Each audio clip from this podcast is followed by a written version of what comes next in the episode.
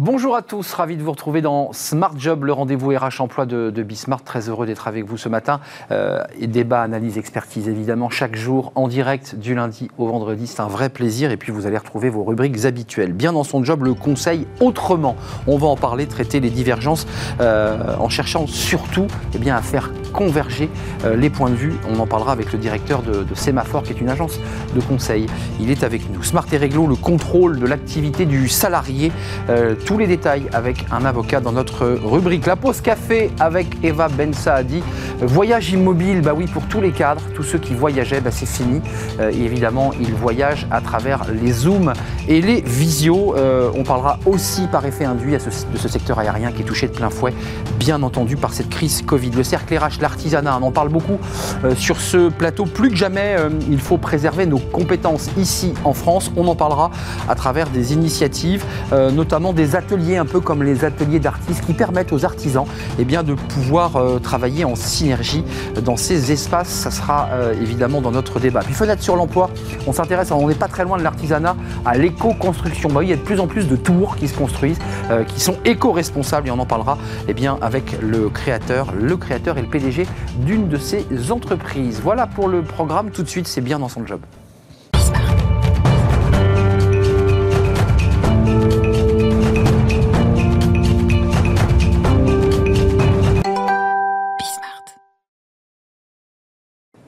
Bien dans son job, notre rubrique, comme chaque jour, on va parler du, conseil. Bah oui, les entreprises de conseil, elles aussi, percutées depuis cette crise Covid, ben, dont on parlera euh, le 16 mars prochain. Ça fera un an, donc on, on- on approche à grands pas de cette année euh, bah, très particulière. On en parle avec Jérôme Bourron. Bonjour Jérôme. Bonjour. Ravi de vous accueillir sur le plateau. Directeur général délégué de Sémaphore. Alors Sémaphore, euh, c'est un, un des éléments du, du groupe Alpha, euh, qui a deux branches. Euh, Secafi d'un côté 600 salariés, 300 côté Sémaphore. Donc vous avez vous êtes à la tête d'une entreprise de 300 collaborateurs, une entreprise de, de conseil. Exactement. Euh, D'abord un mot sur euh, le, directeur euh, délégué d'une entreprise de conseil qui lui aussi prend en pleine face la crise Covid. Qu'est-ce qui se passe? Comment on réinvente le conseil dans une situation mais historique et si particulière? D'abord, assurer la protection euh, de nos salariés, la prévention euh, santé au travail. Ça c'est l'ancien DRH qui parle. hein, parce que Exactement. Vous avez été DRH. J'ai été DRH, oui, c'est toujours un métier que j'ai au cœur. Euh, protéger les salariés donc dans leur activité, euh, en instaurant le télétravail comme recommandé euh, par les- le ministère, et puis aussi faire en sorte que euh, lorsque nos euh, cons- consultants et consultantes interviennent chez nos clients, puisque c'est une demande euh, encore fréquente, euh, ils bénéficient des protocoles de santé au travail et de sécurité euh, de ces zones d'intervention. Euh, Attendez, qu'on soit précis, vous êtes retrouvé un peu en première ligne sans le vouloir, avec des entreprises qui vous disaient écoutez, on a signé nous un, un accord, il faut que la personne soit physiquement là. Exactement. On a aussi des entreprises qui euh, nous invitent à intervenir euh, en distanciel, euh, de plus en plus, y compris pour toutes nos solutions d'accompagnement des personnes. Mais on a encore des interventions en présentiel pour assurer des antennes d'emploi, des ré- réunions collectives, des ateliers auprès de salariés qui en ont besoin. Alors- Et puis dans nos missions d'intervention auprès des directions. Alors, Jérôme Bourron, pour ceux qui nous regardent, le conseil, c'est un mot un peu vague, c'est un mot un peu valise. Euh, la mission, l'action de Sémaphore, c'est quoi exactement? Vous intervenez à quel moment? On accompagne les organisations euh, publiques et privées dans leur stratégie, leur transformation, euh, l'ensemble de leurs euh, projets, en conciliant performance, qualité de vie au travail. Notre marque de fabrique, c'est ça, c'est de faire en sorte de concilier les divergences, de faire en sorte que les parties prenantes de l'organisation, internes et externes, dialoguent pour arriver à des compromis négociés. Donc vous arrivez, euh, vous avez passé le stade du prospect, euh, le, client vous fait rentrer, vous parlez directement à qui? Au, PDG, au directeur généraux, au comité exécutif, comment ça se passe? Parce qu'il faut quand même dans un premier temps expliquer votre valeur ajoutée, ce que vous portez, parce qu'il y en a beaucoup de cabinets conseils. Il y en a beaucoup. Euh, et avec tout le respect que j'ai pour euh, tous, nos, tous nos confrères, on fait ce métier un tout petit peu différemment. Ah oui. Parce qu'on y met euh, une pointe d'humanisme qui nous différencie, je pense, beaucoup auprès de nos clients. On fait en sorte que les enjeux de performance économique et financière qu'on assume lorsqu'on intervient soient plus que matinés de, d'enjeux humains, sociaux, professionnels. C'est ça qui fait notre marque de fabrique. On parle au PDG, on parle au comité de direction et on parle à toutes les parties prenantes de l'entreprise, les salariés, les personnes au travail et aussi leurs représentants. Jérôme, vous nous dites en creux que la tentation d'une entreprise, dans un premier temps, lorsqu'elle est en difficulté, on en parlera, parce que vous avez des, des exemples très concrets de, de restructuration, elle se dit d'abord la première chose qu'on va faire, c'est qu'on va, on va, on va dégraisser. Et vous leur dites, peut-être, mais réfléchissez. Il y a beaucoup de situations différentes. il y a beaucoup de, patrons et de patronnes qui réfléchissent aussi avec un pas de côté par rapport à, ces réflexes premiers mm. et qui d'abord transforment leur organisation, changent des méthodes de travail et font en sorte que les choses s'améliorent dans des zones de leur, de leur, organisation. Pour celles et ceux qui seraient contraints à des restructurations, puisque c'est jamais un plaisir, on fait en sorte de les conseiller sur la manière de le faire au mieux.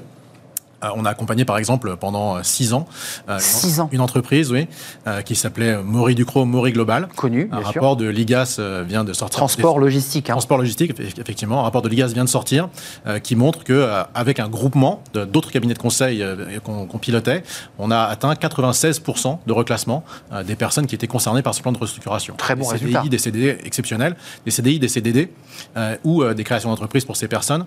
C'est ça qui nous motive. Euh, l'évolution, 6 ans, c'est très long. Euh, donc c'est un dossier que vous suivez, euh, dans lequel vous vous êtes impliqué, qu'on supervise, qu'on observe. Vous avez évidemment des collaborateurs qui, qui sont dans l'opérationnel. Quelles ont été les étapes? Il y a eu des, des, tensions, euh, parce que vous parlez de, rapprocher plutôt que de faire diverger. Il y a eu des moments où l'entreprise a dit écoutez, non, on ne peut pas. Et on arrive à 96% de reclassement. Euh, comment on arrive à ce chiffre-là?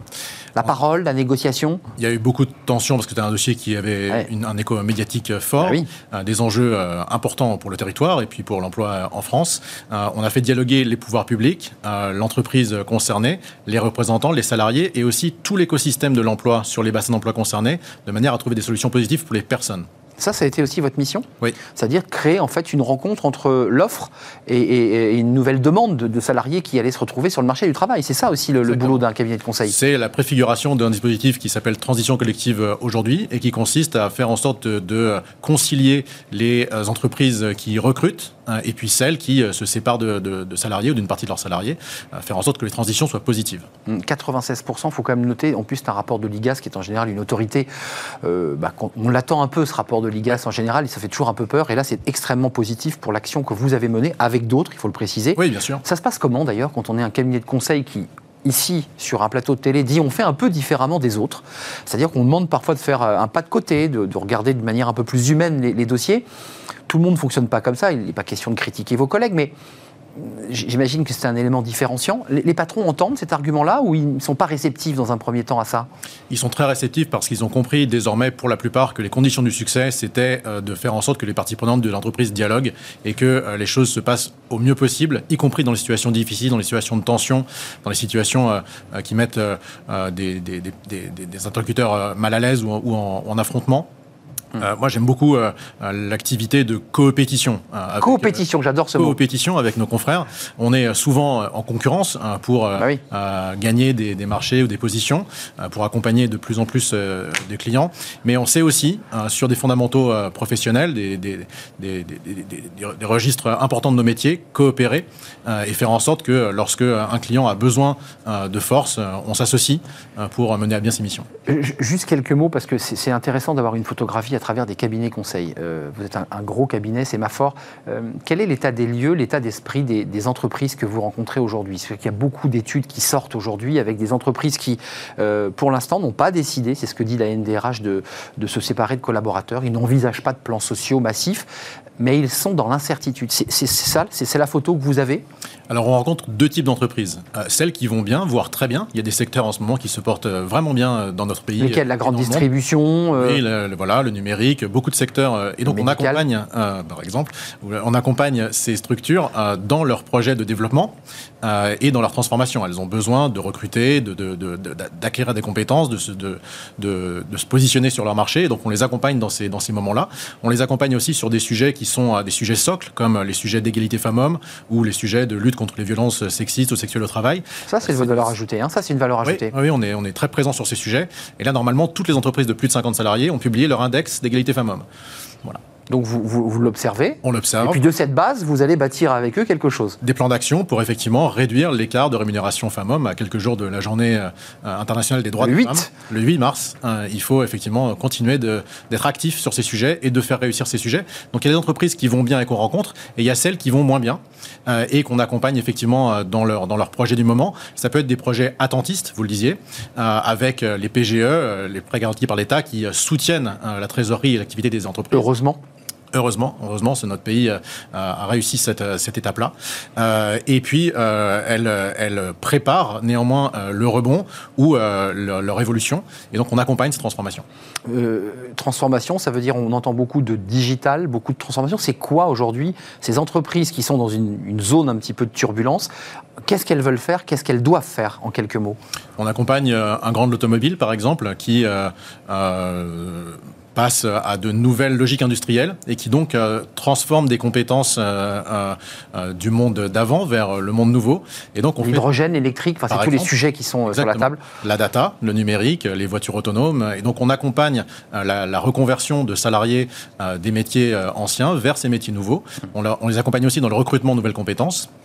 Un exemple parmi d'autres c'est très intéressant parce qu'effectivement, les métiers de demain, on ne les connaît pas encore. On les connaît et, pas et vous êtes aussi sur ces sujets-là, évidemment. Euh, c'est un plaisir de vous accueillir, Jérôme Bourron, sur le, plateau. Plaisir partagé. Euh, directeur général délégué de Sémaphore, qui appartient au groupe Alpha, puisque dans, quelques jours, d'ailleurs, on recevra euh, bah, le patron, votre PDG. Euh, il sera sur notre plateau. Il a aussi une vision assez politique des choses. On, en parlera avec vous. C'est un plaisir. Sémaphore qui, bah, qui fait du conseil autrement. Et on l'a compris euh, à travers cette interview. Tout de suite, c'est Smart et Réglo, le droit. Bah oui, le droit. On n'y coupe pas au droit. Bah, évidemment, le rapport de subordination, le contrôle des salariés, on en parle. C'est une des bases du contrat de travail. On en parle avec un avocat. Et c'est Smart et Réglo. Smart et Réglo. Réglo parce qu'on va faire du droit, comme chaque jour, sur ce plateau avec un, avocat. Thierry Meillat, bonjour. Bonjour. Ravi de vous accueillir, avocat associé en droit social au cabinet Hogan Lovells. Euh, avant de parler, je dirais, du cadre un peu général, parce qu'on n'est pas non plus en licence de droit à l'université de, de, Nanterre, euh, il y a quand même un point intéressant euh, pour les avocats, c'est ce télétravail qui est en train de, j'allais dire, déréguler mmh. le socle du droit. Euh, vous voulez nous parler aujourd'hui de, bah, du, contrôle de l'activité du salarié. Bon, bah, dès qu'on signe un contrat, il y a un rapport subordination. Commençons par l'actualité. Euh, est-ce que ce télétravail modifie ce rapport de, subordination, puisque on est plus en présentiel dans l'entreprise, et qu'il y a donc une marge de liberté plus grande pour le salarié dans ses déplacements, dans ses choix et dans son autonomie? Est-ce que ça change des choses? Pratiquement oui. Le cadre juridique en réalité demeure le même, c'est-à-dire, vous le disiez, le droit pour l'employeur de contrôler l'activité de son salarié avec des limites, évidemment, avec la nécessité de consulter les représentants du personnel lorsqu'il y en a, avec l'intervention de l'inspecteur du travail sur les moyens évidemment. de contrôle la proportionnalité, mais comme vous, le dites très justement, là, en fait, une distension finalement de la relation, puisque le salarié n'est plus dans les locaux. Et avec évidemment des, euh, disons, des sous-entendus de se dire est-ce que mon salarié qui n'est plus dans les locaux, est-ce qu'il travaille toujours autant ou est-ce qu'il passerait son temps à faire autre chose? Donc, cadre juridique identique, mais des problématiques nouvelles qui se posent. Il y en a trois, à mon sens, qui, euh, comme vous dites, dérégulent l'échange. Euh, la, première, d'abord, c'est euh, la définition du lieu de télétravail. Bah ça, semble, ça semble simple, mais en réalité, ça ne l'est pas tant que ça. Et notamment, il y a eu une tendance que moi j'ai beaucoup constatée pour certains types de clients. Alors, par exemple, je ne sais pas, dans, dans, dans, dans la mode, dans le marketing, où on a commencé à parler de télétravail nomade. Ce qui a l'air très bien comme ça et très sympa, c'est-à-dire des gens qui disent moi, je, moi je, je, me déplace, je suis à Berlin, je suis à Paris, je suis à Marseille, donc en fait je télétravaille partout. C'était extrêmement compliqué c'est très déconseillé parce que ça pose un tas de problèmes. Sur le plan juridique, hein, vous Sur le, plan juridique, parce qu'imaginez le salarié qui a un accident de trajet, bah qui a un problème avec son équipement, parce que j'y reviendrai sur l'équipement du, du, télétravailleur, euh, dont on ne sait pas exactement où il est, s'il est à l'étranger, par exemple. Ça pose des problèmes, par exemple, en matière d'assurance maladie. Bien sûr. Et donc, gros point euh, de difficulté euh, qu'il faut définir dès le départ avec les représentants du personnel ou euh, avec la charte de mise en place du télétravail dans l'entreprise. Mais ça, c'est le premier point, à déconseiller le télétravail nomade. Sauf cas très particulier, évidemment. Juste un mot pour faire la parenthèse et la fermer. Le problème du matériel d'un télétravailleur qui se trouve à Berlin, qui se trouve à Londres, qui se trouve à New York, c'est qu'il peut aussi utiliser les problèmes de, connexion pour pouvoir se, se, faire autre chose. Et oui. Non, mais pour, l'employeur, là, je me mets côté employeur. Pour, l'employeur. Alors, il y, a toujours une tolérance hein, qui a été mise en place par la jurisprudence, le droit au respect de la vie privée qui existe déjà sur le travail. Donc, on ne voit pas pourquoi il n'existerait pas quand on télétravaille, mais il faut hmm. que ce soit raisonnable, il faut que ça soit euh, proportionné, ouais. Et en fait, ça, nous conduit au deuxième, au deuxième sujet, qui est celui de l'équipement. Euh, peu de personnes le savent, mais l'employeur doit pouvoir contrôler l'équipement et la conformité de l'équipement que le télétravailleur utilise chez lui. Ce qui veut dire, en pratique, un droit de visite Parlons très concrètement. Toc, toc, toc, montrez-moi votre ordinateur. Alors là encore, le salarié va dire non mais attendez, c'est chez moi. chez moi, c'est chez moi, vous allez passer par mon salon pour aller à mon bureau pour contrôler. Alors la réponse est de l'employeur a le droit, mais évidemment il faut que ce soit encadré. Donc là encore, on retombe dans la charte de télétravail, l'accord collectif de télétravail mis en place dans l'entreprise. Mais il faut savoir que l'employeur a le droit. Et alors on me dit toujours oui, mais quelle est la sanction si le salarié refuse? Ben, Probablement c'est la fin du télétravail. Tu reviens sur ton lieu de travail. Oui, alors évidemment, on est en période exceptionnelle, mais quand on va en sortir, ça sera, ça sera le point. Alors ça, c'est le... Bah, Thierry, il y a peut-être moyen de s'arranger dans le sens où on peut aller dans un espace, un, lieu tiers ou un lieu dédié, coworking par exemple, et dire on vient visiter ton, ton, ton travail ou, ton ordinateur. Ah oui, mais il faut savoir si les branchements sont bien, si les connexions. Oui, il y a quand même des débats des questions. c'est des histoires de connexion électrique. Hein. Il, y a, des choses très très basiques avec le télétravail. Et en plus, c'est la responsabilité de l'employeur. Si le salarié s'électrocute, ça va être la responsabilité de l'employeur si c'est pendant les heures de travail. Euh, c'est un peu comme pour les, le débat sur la crise économique. Vous, les avocats, vous, vous avez déjà un début de conflit euh, sur ces sujets-là ah ou vous les pressentez? Non, non, non. Il y a quand même déjà des problèmes de salariés qui, justement, ne veulent pas donner d'informations. On, commence à avoir des, on commence à avoir des, difficultés. C'est-à-dire que vous avez des salariés qui, sont dans une trop grande autonomie aux yeux de l'employeur. Et donc qui viennent un petit peu distendre ce rapport de subordination. Et, pour ne pas donner une fausse impression, c'est très exceptionnel. Hein. C'est-à-dire, ce que je veux dire, c'est que les salariés qui ne jouent pas le jeu sont très minoritaires. Mais ça crée de vrais sujets parce que c'est très difficile, en fait, juridiquement. Euh, le rapport de subordination, d'un point de vue juridique, il, permet à l'employeur d'exercer un contrôle sur le salarié. Euh, de quel type Parce qu'il y a évidemment tout ce qu'on a déjà évoqué sur ce plateau, les entretiens annuels, les entretiens. Euh, comment ça se passe, ça aussi? Parce qu'on ne peut pas voir le travail. On, voit évidemment le, résultat du travail, mais on ne voit pas ce, qu'il fait vraiment. Et là aussi, c'est un droit en création et vraiment, bah on en est au tout début parce que ce qu'on sait, c'est ce que l'employeur ne peut pas faire c'est-à-dire de mettre en place des systèmes intrusifs. De contrôle. Alors, il y en a deux notamment euh, sur lesquels la CNIL s'est prononcée euh, l'année dernière. Euh, c'est d'abord ce qu'on appelle les keylogs, c'est-à-dire le fait de détecter le simple fait que le salarié est en train de taper sur son clavier pour savoir qu'il est en train de travailler. Et, donc et en plus, ça permet des contrôles de productivité dans certains cas. Bien sûr. Là. Combien de temps il a mis les mains sur le clavier Exactement. Et à partir de quand? Jusqu'à quand? C'est interdit. C'est trop intrusif. Filmer le salarié en permanence. La question s'est posée. Tu arrives sur ton poste de travail, la petite caméra s'allume, je filme. Et en visio tout le temps Jusqu'à. Je suis interdit. La CNIL a dit, c'est trop intrusif. Évidemment, on peut faire des zooms, hein. c'est pas la question, mais c'est autre chose. Non, mais c'est pas être filmé en permanence. Exactement. Zoom, on allume et on mais éteint. Ce qui est normal d'ailleurs, parce que la vidéosurveillance, c'est des principes qui ont déjà été dégagés depuis longtemps. On peut pas, on peut pas filmer un salarié en permanence sur le lieu de travail, même euh, quand on est dans des endroits un peu particuliers. Donc pourquoi Même sur son lieu de travail d'ailleurs. Pourquoi chez lui bah oui. En fait, il y, a quand même. Il y a quand même cette tentation chez l'employeur de se dire bon, j'ai quand même envie de surveiller. Il y, a, alors même si effectivement on évolue, mais en tout cas j'ai envie de surveiller. Alors euh, effectivement, souvent euh, des employeurs vont pas employer des moyens détournés en organisant des, des, des réunions impromptues ou des choses comme ça. Là, c'est différent. On est dans, la zone grise, on va dire. Hmm. Mais en tout cas, il y, a quand même des, systèmes intrusifs qui sont interdits. Donc, j'aurais tendance à dire qu'on est dans le système habituel, sauf que ne perdons pas de vue, parce que je parle des systèmes intrusifs. Mais il y a des systèmes dont on peut se poser la question. Vous savez que maintenant, il y a des logiciels de productivité. Alors, par exemple, un logiciel, et alors j'ai été interrogé là-dessus par un, par un client, Microsoft 365. Si vous le mettez dans un cadre professionnel, vous avez des fonctionnalités possibles qui sont des fonctionnalités de productivité. Tout simplement Microsoft 365. Voilà, qui vous permettent en fait de savoir très exactement ce qu'ont en train de faire vos salariés, comment ils travaillent, à quelle vitesse, etc. C'est pas interdit en soi. Il faut consulter le comité d'entreprise. Après, l'inspecteur du travail dira si c'est proportionné. Et puis il faut le savoir. Et c'est tout le problème. Permettez-moi de le ah, dire, je ne savais pas. Je ne vais pas, mais le client en question m'interrogeait parce que le comité d'entreprise, le bah, comité social économique, l'avait saisi en lui disant Mais est-ce que vous savez qu'il y a des fonctionnalités? Même lui, peut-être, ne savait pas. Et, et, en fait, la société m'appelait pour me dire Mais je ne savais pas. Heureusement, ils ne les avaient pas activés. Mais il suffit de cliquer et passer en vert. C'est quand on prend l'abonnement fait, au logiciel, en fait, il après, on, paye, on paye en fait. Ça veut dire que même le créateur de logiciel a intégré dans, dans, dans, dans son concept. évidemment, vous imaginez bien que des gens comme Microsoft ou comme Google savent très bien que c'est un marché gigantesque.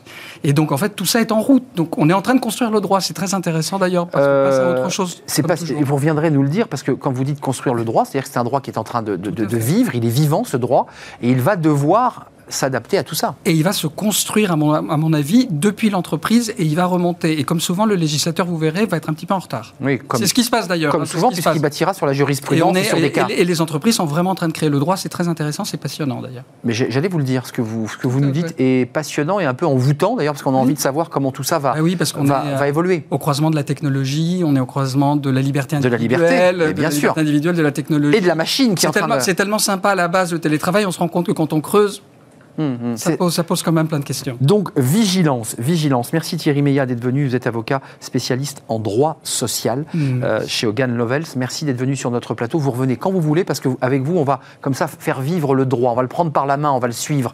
Voilà, comme sur le chemin, comme sur un chemin. Merci, en tout cas d'être venu. Restez avec moi quelques secondes encore. On fait une petite pause café, ça va vous intéresser. Peut-être que vous avez des clients qui vous disent bah, Moi, je voyage plus, c'est fini, le Covid, bah, finalement, je fais un voyage immobile en visio, je peux parler à mes clients, mais malheureusement, plus de voyage. Tout ça a des incidences, évidemment. Est-ce que c'est inéluctable? Pas sûr. Eva Ben Saadi nous explique tout et c'est la pause café.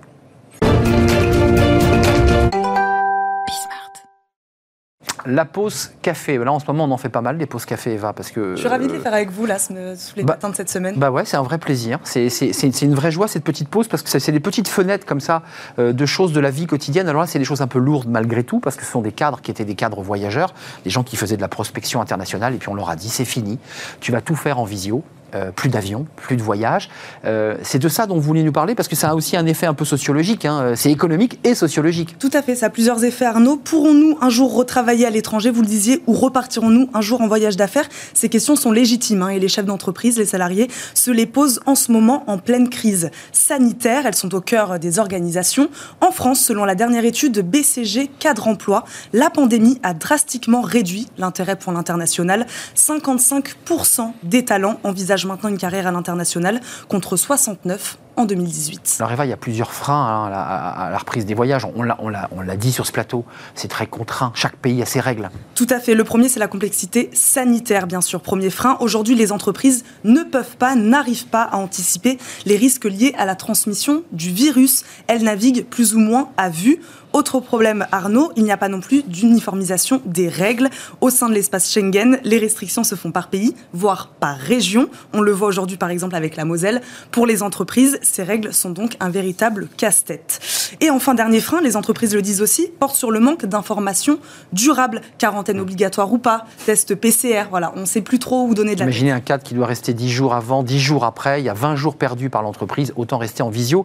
Euh, on a quand même trouvé des moyens, on s'arrange, on s'organise. Bah, on a trouvé des moyens, vous le disiez, visioconférence, télétravail aussi. Le télétravail arrive en tête. L'enquête du BCG montre l'enthousiasme pour ce modèle qui consiste à rester dans son pays d'origine tout en travaillant pour un employeur étranger. 55% des Français se disent prêts à le faire. Une ouverture particulièrement élevée chez les talents du digital, bien sûr, pour qui il est plus facile de travailler à distance. Embaucher des personnes d'autres pays n'est pas une pratique nouvelle pour les employeurs, mais la tendance au travail à distance permet de le faire à plus grande échelle et d'accroître le nombre de bons candidats potentiels, nous dit le rapport. Alors, euh, Eva, il y, a une question importante. On a vu qu'ADP était vraiment dans, la tourmente euh, aéroport de Paris, qui ne sont pas qu'à Paris d'ailleurs, il faut le préciser. Ils ont des aéroports partout dans le monde. 30 euh, 000 salariés vont se retrouver évidemment sur la brèche inéluctable ou pas On va vers quoi bah, S'il se généralise, le télétravail pourrait, hein, c'est sûr, impacter fortement le volume euh, des voyages d'affaires. Quant à la visioconférence, elle pourrait elle aussi euh, prendre une part des déplacements euh, professionnels, mais ne les remplacera pas, Arnaud. Pour les entreprises, la qualité des échanges à distance n'est pas comparable à celle du présentiel. L'avenir du secteur dépendra aussi de l'alignement des réglementations entre les pays, toujours les réglementations. Les voyages d'affaires à l'étranger reprendront car ils constituent une nécessité pour les entreprises tourner vers l'international, mais la reprise ne se fera pas à l'identique. Les entreprises devront d'abord renforcer le niveau de préparation des salariés, hmm. leur procurer une information fiable sur la destination. Parce qu'ils avaient peur, les salariés. Hein. Certains voulaient plus prendre l'avion par ailleurs. Tout à fait. Ou encore mettre en place des dispositifs comme une assistance médicale en pleine crise sanitaire. Euh, maintenant, ça aussi. Assistance médicale pour leur porter secours en cas de nécessité. La fonction RH, je vous en parlais aussi beaucoup sur ce plateau, aura d'ailleurs un rôle de plus en plus important hein, à jouer dans ces nouveaux modes de fonctionnement fonctionnement et les chefs d'entreprise On a parlé des cadres, certains ne voulaient pas prendre l'avion, certains le désiraient. Qu'est-ce qu'ils disent, les chefs d'entreprise? Bah, Les chefs d'entreprise sont finalement plutôt optimistes, Arnaud, ah puisque 75% des entreprises sondées ont conservé euh, leur plan de mobilité et très peu, seulement 3,5%, ont augmenté ou rapatrié tous leurs salariés. Ce sont d'ailleurs les grandes entreprises, euh, surtout celles ici du secteur industriel, qui se montrent euh, optimistes. Elles sont 32% à envisager la poursuite de leur politique mmh. d'expatriation. Elles y voient une vraie stratégie de développement pour 2021, donc elles mmh. y croient, hein, mais aussi pour certaines un soutien à la relance économique. Bah, c'est plutôt une bonne nouvelle, notamment pour les salariés d'ADP, parce que quand le, bah, le trafic aérien va reprendre, évidemment, ces salariés reviendront sur les. 2022, 2023, 2024, on n'est pas sûr, mais bon. Sans compter qu'on parle d'un avion électrique à hydrogène dans, dans, 10 ans, donc tout ça évidemment est en pleine mutation, mais peut-être qu'on en reparlera sur ce plateau. Quand même, certains bah, ont trouvé la parade, ils surfent sur la vague, c'est quoi C'est la vague soleil? Ils surfent sur la vague soleil, bah surfer soleil. On en euh, manque un peu? bah, à Paris, à Paris ça va en ce moment, ça mais va, bon. C'est vrai. Euh, certaines régions font en effet, euh, Arnaud, de ces nouvelles organisations du travail, un argument de vente, dont les îles Canaries. Je vais vous parler des îles Canaries. Mhm. Le climat, les plages, moi ça me fait un peu rêver, mais aussi la qualité de vie et la proximité avec les principales métropoles européennes. Le gouvernement euh, régional a donc décidé d'investir 500 000 euros, 500 000 euros dans une campagne visant à attirer les télétravailleurs espagnols et internationaux pour des séjours de plus ou moins longue durée. Je ne sais pas si vous ça vous dit. Mhm. Aller travailler depuis les îles Canaries. Tenerife, euh, c'est pas mal. Enfin, c'est des volcans, mais c'est plutôt agréable, effectivement. Je crois qu'il fait une petite vingtaine de degrés. Il fait très doux. Alors, il y a les retraités au Portugal, et puis il y aura bientôt les start-upers et les, les, gens de la tech euh, à Tenerife, parce que c'est ça, en fait. Hein. Exactement. Les, voilà, les, cadres descendent vers le sud. Oui, ça fait rêver. Bon, il fait pas trop mauvais aujourd'hui à Paris, donc on, allez, on, va rester à Paris. Je serai là demain, rassurez-vous. Merci Eva. Merci, pour cet éclairage, et puis on suivra évidemment de près le, dossier ADP, aéroport de Paris, qui, qui, bah, qui évidemment est dans une situation dramatique, puisque les avions sont pour la plupart restés au sol. Merci pour cette petite pause café, un voyage immobile. J'adore cette expression. Euh, on fait une pause, nous aussi, et on se retrouve juste après. On va parler de l'artisanat. Alors, c'est pas un voyage immobile, l'artisanat, c'est un métier et des métiers. Il y en a beaucoup euh, bah, qui, évidemment, ne sont pas délocalisables et qui permettent eh bien, à des cadres, par exemple, bien, quitter leur univers de la banque euh, ou du conseil pour devenir ébénistes, par exemple. Et c'est encouragé par des associations. Elles sont sur notre plateau. Venez nous rejoindre, c'est dans quelques instants.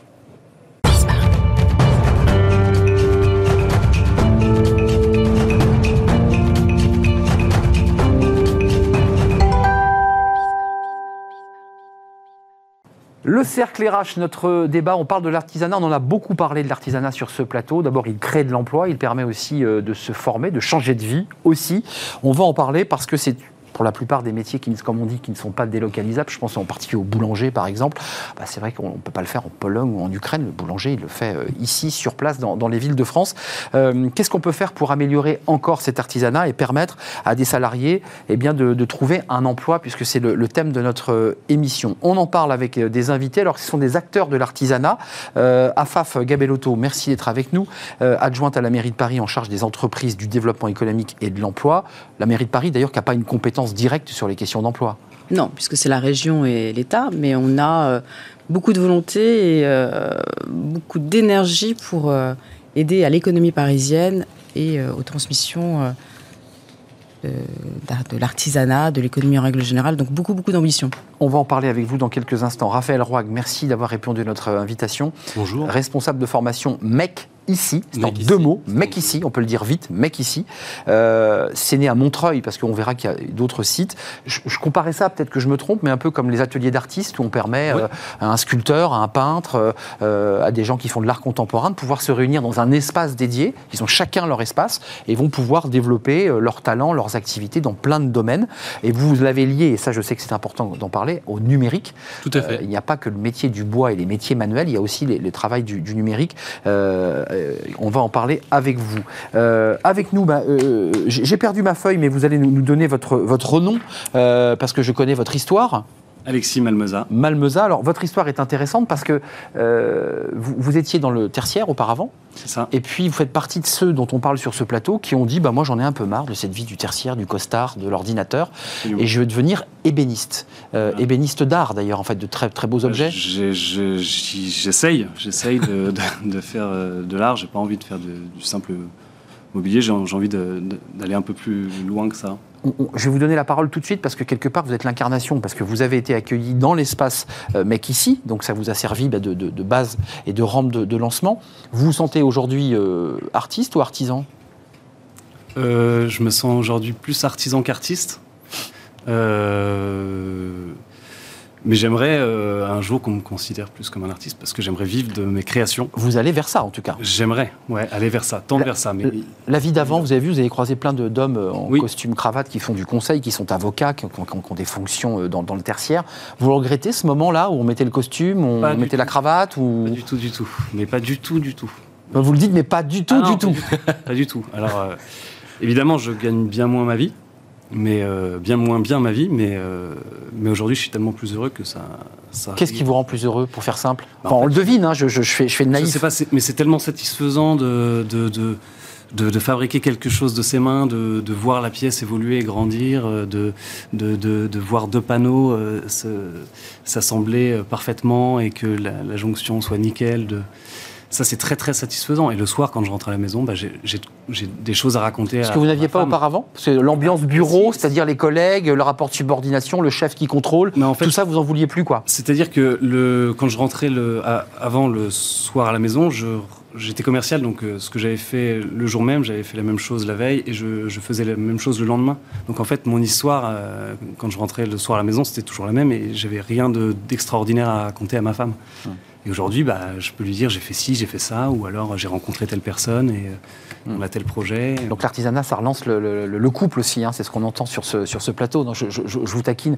Euh, Dites-nous, parce que il a, il a été accueilli chez vous à Montreuil. Il a depuis, commencé chez passé, à il a commencé chez vous. Mm. Euh, quelle est l'initiative? Parce que nous, on a reçu la Chambre des métiers, Ouais. on a reçu pas mal d'institutions sur ce plateau, qui sont les institutions traditionnelles Mm. de l'artisanat, euh, qui sont structurées, euh, évidemment. Qu'est-ce que vous apportez de plus, mec, ici? C'est quoi l'idée? L'idée, c'est du commun. Euh, L'idée, c'est de créer un, un outil de production qui soit collectif et d'accompagner des, des artisans. Alors, il n'y a pas que des artisans, c'est tous les professionnels de la création, de la conception. Je l'évoquais, hein, le On a des numérique. graphistes, des designers, des prototypeurs, des ingénieurs qui travaillent ensemble. C'est le commun sur l'outil de production, c'est le commun sur les savoir-faire. C'est-à-dire que des personnes comme Alexis vont pouvoir avoir un ferronnier euh, à deux pas pour pouvoir travailler ensemble, faire des collaborations.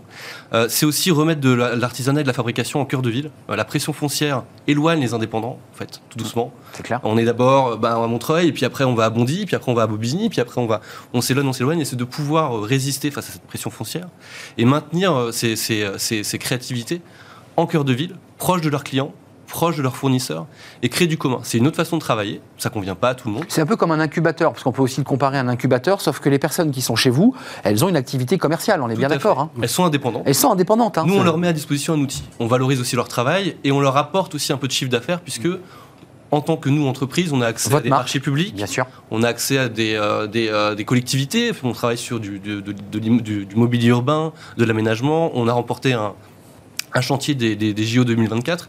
Et donc là, on va faire travailler nos résidents. Ça, c'est la deuxième activité. La troisième activité, c'est la formation. Donc, on a euh, une activité de formation assez particulière. On, on ne remplace pas les cursus de formation traditionnels que la mairie de Paris d'ailleurs propose hein, sur des CAP ou voilà. On va plutôt avoir des, des activités de formation sur de la- de l'accompagnement à, à de la montée en compétences, de l'initiation, de la découverte pour accompagner des personnes vers ces métiers-là. Et là, euh, on- la boucle est bouclée dans le sens où on fait travailler en priorité en tant que formateur les personnes qui résident chez nous.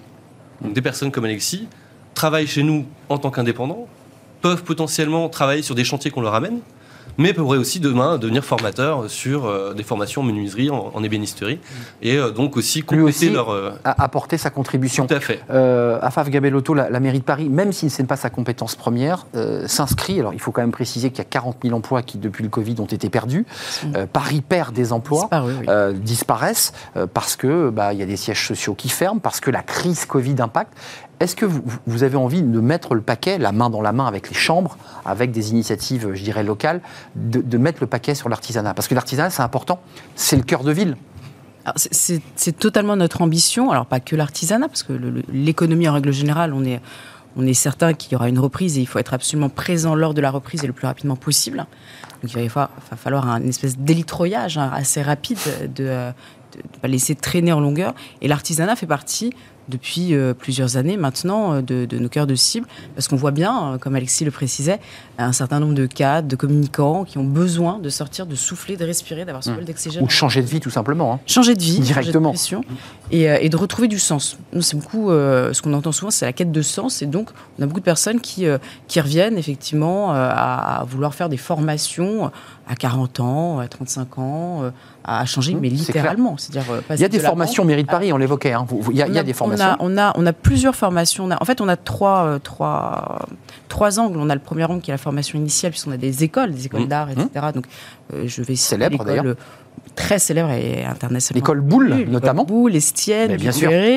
Euh, qu'on suit, qu'on accompagne, euh, et, et puis qui sont en plus suivis par l'atelier, les ateliers de Paris, qui fait un très beau travail autour de ça. On a tout l'accompagnement de la ville de Paris, même si ce n'est pas notre compétence directe, de, de, de, mettre en place euh, des incubateurs, des pépinières, mhm. de l'immobilier d'entreprise où on va loger, un peu à l'instar de ce que vous faites mhm. hein, à Montreuil, euh, des, euh, des, jeunes pousses comme ça qui vont pouvoir et se former et pouvoir se développer. Et puis on forme également les personnes éloignées de l'emploi qui ont des, des, des, ruptures de vie à un moment donné pour pouvoir, sans prérequis, pouvoir accéder à des métiers qui peuvent permettre réellement une, euh, une évolution. On a d'ailleurs euh, une formation qui s'appelle Paris Fabrique. C'est 300 Parisiens tous les ans, c'est un million d'euros pour des formations justement dans euh, le réemploi, euh, l'artisanat, et, ça marche très très bien avec des taux de sortie positifs de plus de 70%. Excusez-moi Alexis d'insister sur ce, lien, mais nous, notre émission parle de, des RH et de l'emploi, donc on a beaucoup de DRH, beaucoup de présidents d'entreprises, de gens qui, qui croient à leur business. Euh, vous, à un moment donné, vous avez retiré la prise. Est-ce que vous encouragez, parce qu'il y a beaucoup de gens dans les études qu'on a de cadre emploi, d'Indeed, qui disent, moi j'ai vraiment envie de renverser la table, j'en peux plus, j'ai plus de sens, c'est ce que vous évoquiez qu'est-ce que vous leur diriez, droit dans les yeux Faites le pas, n'hésitez pas, ou réfléchissez un peu Parce que le train de vie va, en prendre un petit coup quand même. Oui, mais en fait, euh, c'est, moi je dirais, euh, enfin c'est un peu, c'est un peu agaçant ce que je veux dire, mais je dirais oser. Euh, mais c'est ce que tout le monde dit, en fait, c'est facile à dire. Et vous, vous l'avez fait Oui, je l'ai fait, mais je l'ai fait.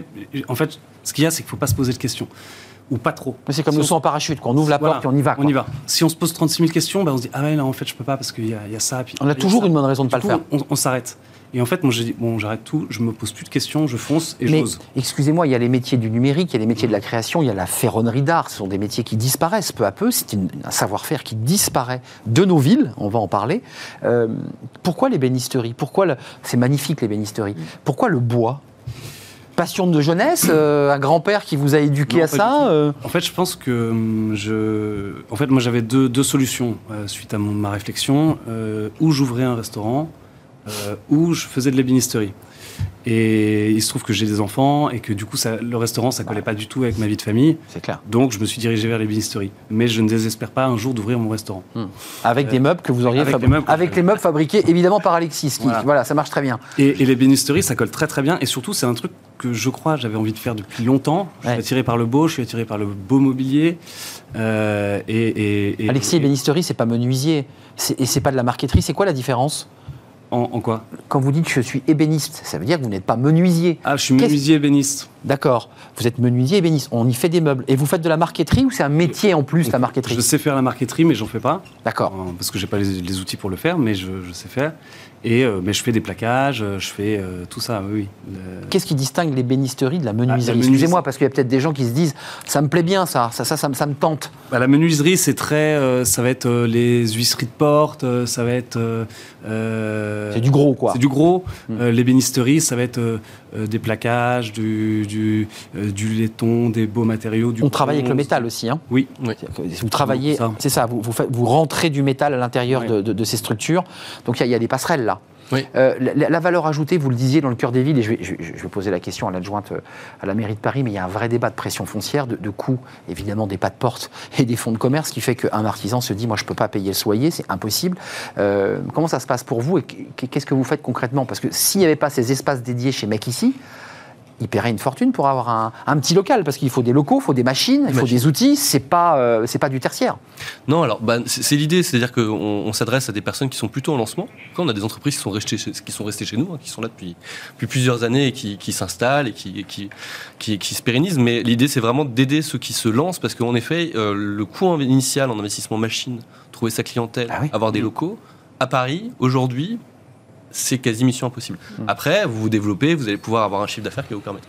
Et il y a aussi la question du commun, c'est que ça, au début, ça marche, puis à un moment donné, on grossit. Euh, il y a, la question du stock. On, oublie souvent la question du stock pour un artisan. Euh, bah, il y a, l'espace de travail, il y a l'espace de stockage. quand vous allez commencer à avoir beaucoup de commandes, vous allez devoir trouver des espaces. La ferronnerie avec des tubes en fer. On voit aujourd'hui dans la ville de Paris, en région parisienne, la pression foncière est immense et c'est de plus en plus difficile pour ces artisans. Donc, on essaie de résister en proposant un abonnement euh, qui reste un abonnement à payer pour un artisan qui peut être cher en, lancement d'activité, mais, qui reste en dessous de, du, prix du marché aujourd'hui. Euh. Ça vous a permis de s'en sortir Très abordable. Ça, ça, a été un petit tremplin parce que moi j'avais pas d'outils, j'avais mes ciseaux à bois et ma visseuse. Et grâce à ici Montreuil, j'avais euh, la scie à format, les, les, les ponceuses, les, les scies plongeantes, etc. Matos mis en commun avec Matos les autres. mis en hein, commun qui m'a permis de faire mes premiers chantiers et, et de, et de, de faire euh, évoluer ma, mon Hmm. entreprise. Sinon, il faut mettre 50 000 euros sur la table, trouver un banquier. Euh, ju- juste euh, à à Favre Gabellotto, c'est important parce que la ville de Paris est soumise à cette pression foncière. Euh, comment on fait? Euh, Est-ce qu'il faut tout réécrire? Est-ce que même il faut réimaginer finalement le, montant des bails? Il faut réécrire comme ça ce, droit commercial qui, en fait pressure beaucoup, beaucoup de commerçants et d'artisans. Mhm. C'est très compliqué puisque c'est du privé. Donc on- n'a pas un moyen d'agir direct sur euh, le prix des loyers euh, quand c'est privé. Donc euh, Hum. aujourd'hui, la ville de Paris, pour sortir de ça, pour permettre justement le, le développement et l'installation d'artisans qui ont pendant un certain moment vraiment disparu totalement, c'est. On s'est on s'est rendu compte que avec la pression foncière, c'était des grandes surfaces, c'était euh, voilà. Alors que c'est une ville d'artisans, Paris. hein. C'est ces- c'est une histoire. On voit les ateliers, on- voilà. Oui, il y avait il y avait une fabrique de porcelaine dans le 18e arrondissement. Oui, parce que vous êtes du 18e. Je suis du 10e. Ouais. donc, euh, ah, voilà, une fabrique de porcelaine euh, à Hum. la fin du 10e siècle. Euh, dans le 18e arrondissement, on a eu euh, de, de- de la, de la sériciculture, donc de la soie avec les jardins des Tuileries. Qui, C'est Tout, une- tout était là à Paris. Il y avait ah, tout. il y avait tout. Donc il y avait Venise, il y avait Paris. Enfin, c'est- une histoire absolument incroyable d'artisanat. Et aujourd'hui, euh, pendant 20 ans, 30 ans, ça a été une pression qui a été menée par les- la grande distribution, par les grandes enseignes, etc. Donc, qui c'est ont fait monter les prix. Aujourd'hui, il est impossible de s'installer sur Paris, euh, sauf si on a vraiment des De gros. spécules Ouais. et, et des personnes qui, qui suivent. Donc la ville de Paris a été obligée de préempter. Donc on a préempté des bâtiments, on a fait en sorte de garder un maximum de foncier Préserver de l'espace. pour nous. Hmm. Donc aujourd'hui, on veut réindustrialiser Paris, on veut garder des espaces où il y a de la hauteur sous plafond, où on Hmm. peut stocker, parce que euh, voilà, un mètre carré, c'est très important qu'on a besoin euh, Hmm. de stocker. Ça et, coûte cher un mètre carré à Paris. hein. et ça Un coûte peu. très très, Ouais, ouais, très c'est un cher. mètre carré, c'est pas, c'est pas un mètre carré dans le. Cantal. C'est pas- oui, c'est Ouais, pas, c'est pas 500 euros. C'est ça, c'est très cher. Ça peut être 10 000, ça peut être 12 000. Euh, Donc euh, on, on préempte, on fait des hôtels industriels et on permet à des personnes, en faisant des, des, des, des- des- des opérations à équilibre, c'est-à-dire qu'on va sortir des opérations qui vont permettre d'être assez rentables et qui nous permettent par ailleurs de sortir des hôtels industriels, Mm. qui nous permettent de sortir des loyers très bas pour euh, des personnes qui veulent s'installer et qui sont des artisans et on veut de l'artisanat à Paris évidemment. Deux ou trois chiffres, 24% de l'économie française, c'est ce que représente l'artisanat. Donc il faut quand même le préciser, que c'est quand même pas rien. Ce sont des entreprises qui créent de l'emploi. Euh, et il y a 250 métiers différents, donc parmi lesquels il y a l'ébé- l'ébénisterie, menuiserie, la marqueterie. Je ne vais pas tous les citer, sinon on aurait, on aurait deux heures. Euh, Création d'emplois, euh, parce que mec ici, c'est, on a compris, c'est valoriser les métiers de l'artisanat. Les entreprises à qui vous mettez le pied à l'étrier, derrière, elles volent de leurs propres ailes, elles quittent l'espace ou elles, elles sont tellement bien chez vous qu'elles veulent y rester. Comment ça se passe? C'est un peu comme pour les lo- logements sociaux. De temps en temps, il faut dire aux gens, écoutez, voilà, euh, ça fait 20 ans que vous êtes là, il faut partir maintenant. Non, alors on n'est pas un espace de coworking. Les gens, il y a, y a- y a y a- on C'est veut pas, que je- on veut pas avoir de flux tendu, donc il y a, il y a- il y a une question, il y a quand même une, une durée de vie. Donc déjà, les, les personnes doivent rester au moins trois mois, ça c'est la, la première règle. Ça, vous lui 3 mois, mais par contre, c'est pas 20 ans. Mm, Ben, Non, mais vous lui dites à la personne, l'artisan, qui non Il y en a qui sont là depuis très longtemps. Alors, ce qui est intéressant à- dans, dans nos espaces, c'est que les, les- les- les- les- les indépendants qui marchent bien vont aussi générer euh, du business pour ceux qui Pour. sont à côté. Une sorte de sous-traitance qui se fait sur Et- le et lieu. Ça, c'est hyper intéressant. Donc, c'est un, écosystème euh, euh, qui se nourrit, qui est fermé comme ça. Et en effet, les personnes après grossissent, recrutent. Euh, on a des, des beaux, des, des belles histoires. On a des personnes qui sortent de nos formations, deviennent stagiaires chez nos résidents, ensuite employés, montent leur boîte. Enfin, il y a, il y a- il y a comme ça toute. euh, un une petite famille, en fait. Tout à fait. Mais je voulais juste revenir sur la question de la- reconversion. La reconversion, elle est aussi une conséquence française d'avoir à un moment donné dénigré ses trajectoires professionnelles. Clairement. Et donc, Ça change un peu quand même. Ça change. Un petit peu. mais aujourd'hui, vous avez 16 ans, vous dites à vos parents, en fait, j'ai pas envie d'aller euh, à la fac ou en école. Je vais être ébéniste, Et tiens. je veux être ébéniste. En général, il y a peu de chances pour qu'on vous dise, euh, allez, vas-y, fonce, c'est génial. Il y a eu des belles campagnes à la télé. Je, je veux quand même saluer la Chambre des métiers, enfin le, euh, qui avait quand même donné ces campagnes un peu drôles d'un garçon je- qui, qui disait ça, puis le père, le- le- la, la séquence suivante disait bon bah finalement si c'est ça que tu as envie de faire, vas-y. Euh, il faut encourager ces métiers euh, parce que c'est souvent on dit ces métiers difficiles, mal payés, c'est pas vrai. Euh, on gagne bien sa vie quand on est artisan. On peut. On peut. Il y a, il y a aujourd'hui un, un système de trajectoire à deux vitesses, des personnes qui vont à un moment donné réussir à en faire un métier passion, parce qu'il y a un choix. D'art- artistique aussi- même d'ailleurs. De là, la maturité aussi joue, hein, parce que c'est pas c'est pas la même chose de choisir de devenir ébéniste à 16 ans et de choisir de l'être à, À 30. 25, 30 ans, Mm. parce que on a, on a maturé son choix, on est, on est plus à, à même de, de- de suivre sa trajectoire. Mais en effet, il y a, il y a une nécessité d'amener euh, des personnes vers ces métiers-là pour plus que ce soit subi. Plus que ce soit un, un choix par défaut parce qu'on vous a dit ah t'es pas bon à l'école, euh, ça marche pas. C'est exactement ça. En général, on va te dire va faire une, une, une filière technique. Et je pense que ça c'est un, une spécificité française qu'il faut qu'il faut continuer à, à, faire, à faire. Je voulais pas demander parce qu'il y, y, a eu les LEP, les lycées d'enseignement professionnel qui doucement disparaissent au profit des CFA, des centres de formation pour apprentis. On apprend des métiers techniques, mm. tous les métiers techniques.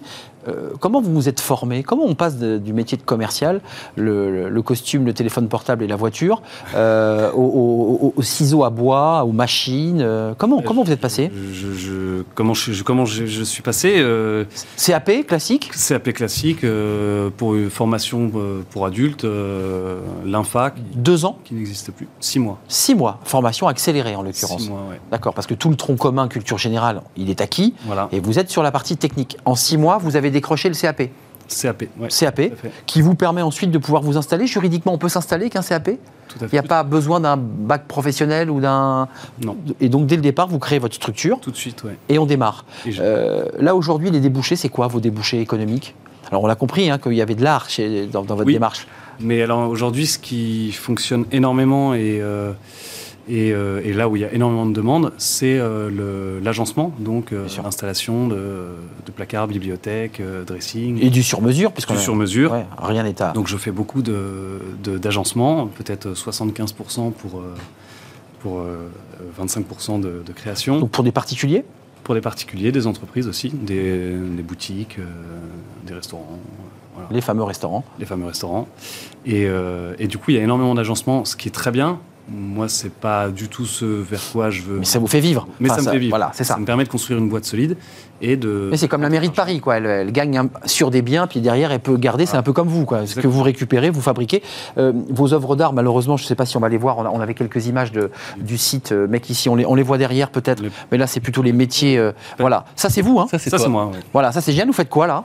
Là, je suis en train de faire une table de 3 mètres de long. Euh, donc, il faut la, découper le panneau de bois. Génial. les panneaux de bois et euh, en, en, en, en, sections et ensuite on les assemble entre elles pour avoir une grande table. Ça, c'était une demande d'un particulier? Une entreprise. Une entreprise qui vous dit je veux une table de telle oui. dimension et je vous la fais. C'était quoi comme bois d'ailleurs? C'était du chêne. Du chêne. Mm. Et donc c'est vous qui choisissez vos, vos, vos bois, j'imagine? On va choisir chez le fournisseur les, les plateaux qu'on veut. Et, et, là vous sentez à la main, vous sentez au nœud, vous sentez parce que ça sent euh, effectivement qualité. La, la qualité du bois et on choisit nos plateaux. Euh, L'artisanat, on a beaucoup parlé de l'alternance parce que le gouvernement a mis un, un, gros paquet sur un jeune, une solution, c'est-à-dire qu'on est à 500 000 mmh. euh, alternants qui ont signé, des entreprises ont validé, c'est-à-dire qu'ils n'ont pas que l'école, ils ont aussi l'entreprise. Donc c'est euh, qu'est-ce qu'on peut faire plus pour l'artisanat? Qu'est-ce qu'on peut faire mieux et plus? Parce que là, c'est une question.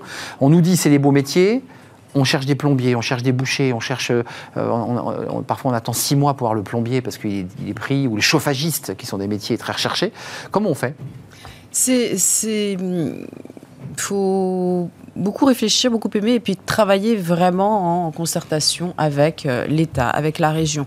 Donc vraiment coordonner le fait de, euh, de mettre en place bah, euh, toutes ces actions en faveur de l'apprentissage, de, de, la formation, parce que vous l'avez très bien dit, c'est vrai que pendant, pendant, très très longtemps, c'était un peu faire être artisan, c'était quand même vu comme un manque d'ambition terrible. Aujourd'hui, euh, c'est vraiment une, une, un épanouissement et, ouais. et, ça va mieux, je trouve. Encore une fois, ah oui, je, ça je, très, très, très longtemps très, que je fais des émissions sur ce sujet. Il euh, y a un mieux. Mais c'est vrai qu'il y a 20 ans, 30 ans, enfin très moi quand j'étais à l'école, c'était euh, hmm. une fois on m'a proposé de faire un CAP coiffure, c'était. Ouais, fais gaffe, tu vas finir en CAP coiffure.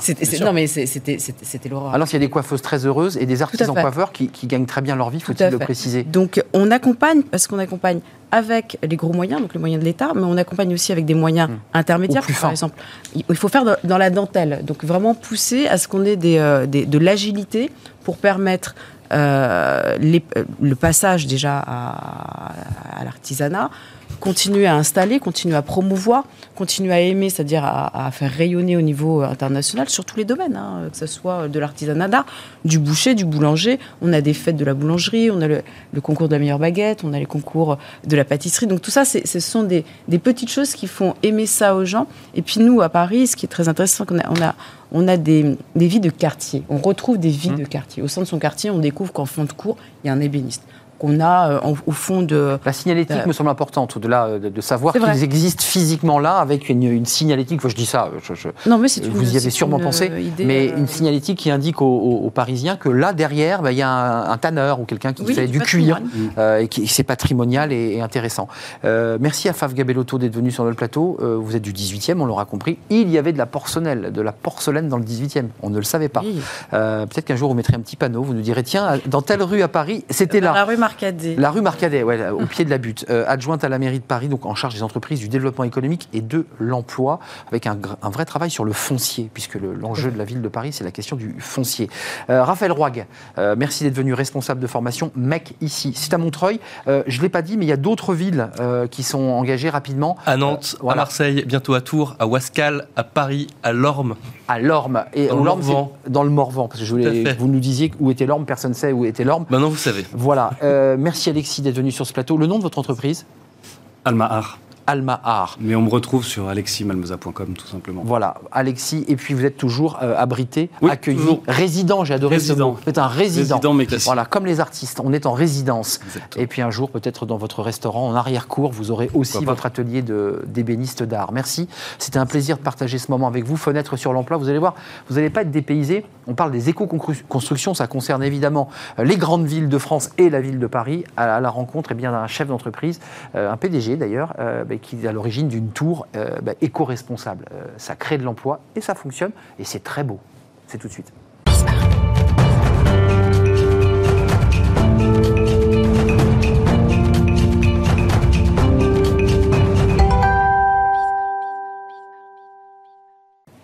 Fenêtre sur l'emploi. Avec, euh, bah, on était dans l'artisanat. Je, suis persuadé que vous avez écouté avec intérêt cette, euh, cette séquence précédente.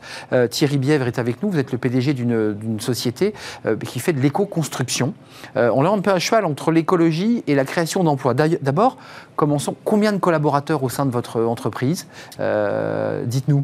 Bah écoutez, Elitis, aujourd'hui, c'est 150 collaborateurs et notre objectif, c'est de multiplier par trois cet effectif dans les prochaines années parce que vous avez un prévisionnel, parce que vous savez qu'aujourd'hui, les éco-constructions, c'est demandé le prévisionnel aujourd'hui, c'est le climat, c'est euh, la société en général qui recherche euh, un habitat plus sain, qui recherche un habitat abordable, qui recherche euh, des fonctionnalités dans leur logement qui soient de plus en plus ouvertes sur la société, qui créent du lien social.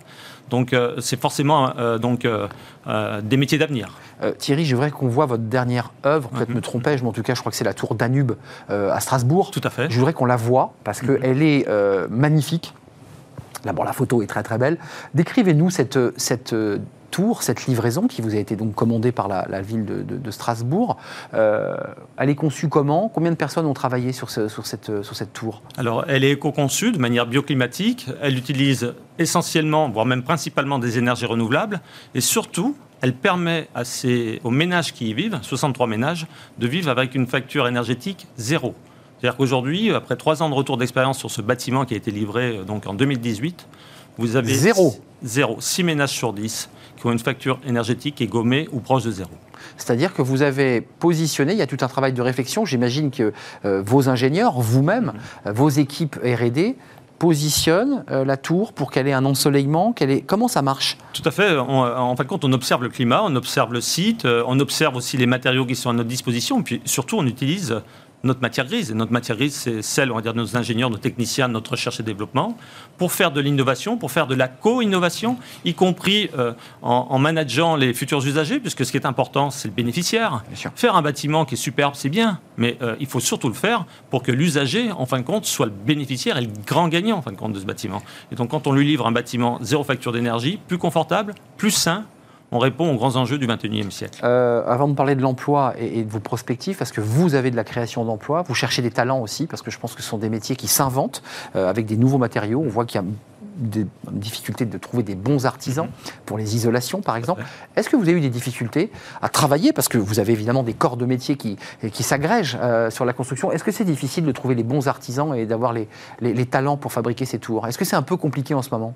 Alors c'est compliqué, on ne fabrique pas assez d'ingénieurs euh, bah dans nos pays, donc euh, on va être en... En rupture d'ingénieurs. Voilà, en rupture d'ingénieurs. Alors aujourd'hui c'est pour ça on cherche des gens ingénieux, des personnalités, des, des, convaincus euh, qu'on peut faire avancer les choses. Et chez Elitis, notre objectif en fin de compte c'est de rendre notre imaginaire réel. Et donc, euh, notre imaginaire, c'était de faire des bâtiments plus vertueux. euh, donc, euh, Vous avez réussi voilà. Et donc, aujourd'hui, bah, c'est de multiplier ces bâtiments. C'est de le faire également, on va dire, dans le secteur de la rénovation, puisque le grand pari, en fin de compte, du, du climat, c'est aussi se jouer sur la rénovation. Évidemment, qui, Et donc- qui n'a pas vraiment démarré. qui n'a pas encore Ça démarré. patine. Ça patine. La RE 2020 euh, euh, donc, est repoussée au 1er janvier euh, donc, euh, 2021. Euh, Souvent, on nous explique que c'est par manque de main-d'œuvre et d'artisans qualifiés. Vous le confirmez? Alors, euh, c'est un préjugé.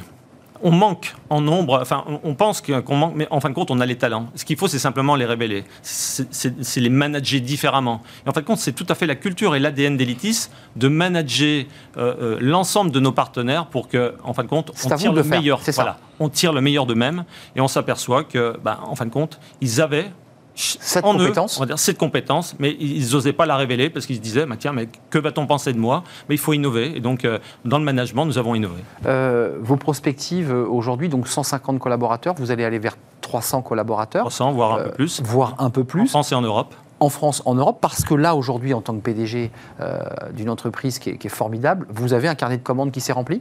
Alors aujourd'hui, on a euh, une perspective de 2 milliards d'euros euh, donc pour réaliser 100 projets euh, euh, du type de celui de Strasbourg Gigantesque. en France et en Europe. Qui, qui nous sont fléchés en fin de compte par euh, donc un fonds qui s'appelle Catelarim et euh, donc c'est devenu notre partenaire principal dans le secteur de l'immobilier puis dans le secteur de, de l'ingénierie et du conseil on continue donc à, à fournir des conseils issus de nos retours d'expérience auprès de notre clientèle que ce soit des promoteurs des industriels des collectivités Hum, Vous n'êtes pas euh, que le fabricant ou le concepteur, mais vous apportez aujourd'hui votre valeur ajoutée en matière de conseil. Voilà, En disant quoi? En disant ça marche. En disant ça marche, on prouve par l'exemple que ça fonctionne et donc euh, on peut par ruissellement euh, donc fournir à nos clients euh, donc cette matière grise et leur Le permettre fameux ruissellement. exactement mais le bon. Le- celui qui ruisselle vraiment. voilà. C'est ça. Euh, avant de nous, nous quitter, euh, comment, comment on n'y a pas pensé plus tôt? Parce que c'est vrai qu'il y a beaucoup de travail sur le mimétisme, sur les vents, sur le soleil, sur... C'est quoi? C'est parce que les énergéticiens français avaient, avaient un peu la main sur le pays et que, et que ça limitait le développement de, de vos activités? Je pense qu'on est trop techno et qu'on s'est trop posé la question de comment faut-il faire plutôt que de se dire pourquoi et pour qui le fait. Hum. Donc il y a une forme de bon sens et de pragmatisme. Exactement. Euh, 2 milliards, prospective de 2 milliards de commandes en France et en Europe. Exact. Le prochain projet là, sur lequel vous êtes cet après-midi, Donc euh, deux projets qui vont démarrer, donc euh, une tour euh, de 60 logements plus 50 logements sociaux à Dijon et puis une tour à Saint-Étienne également de 59 logements et de 1000 mètres carrés de bureaux. vous assumez le mot tour? Le tour, il est assumé pour vous? Ce sont des On va immeubles construire sont, on va construire de- en, hau- en hauteur pour, déden- pour dédensifier, désincarner un petit peu l'urbanité, permettre en fin de compte de- de- d'é- d'éviter l'étalement urbain, l'artificialisation des sols. Ça n'empêche pas, on va dire, de pouvoir planter au, au pied, euh, au socle de ces bâtiments.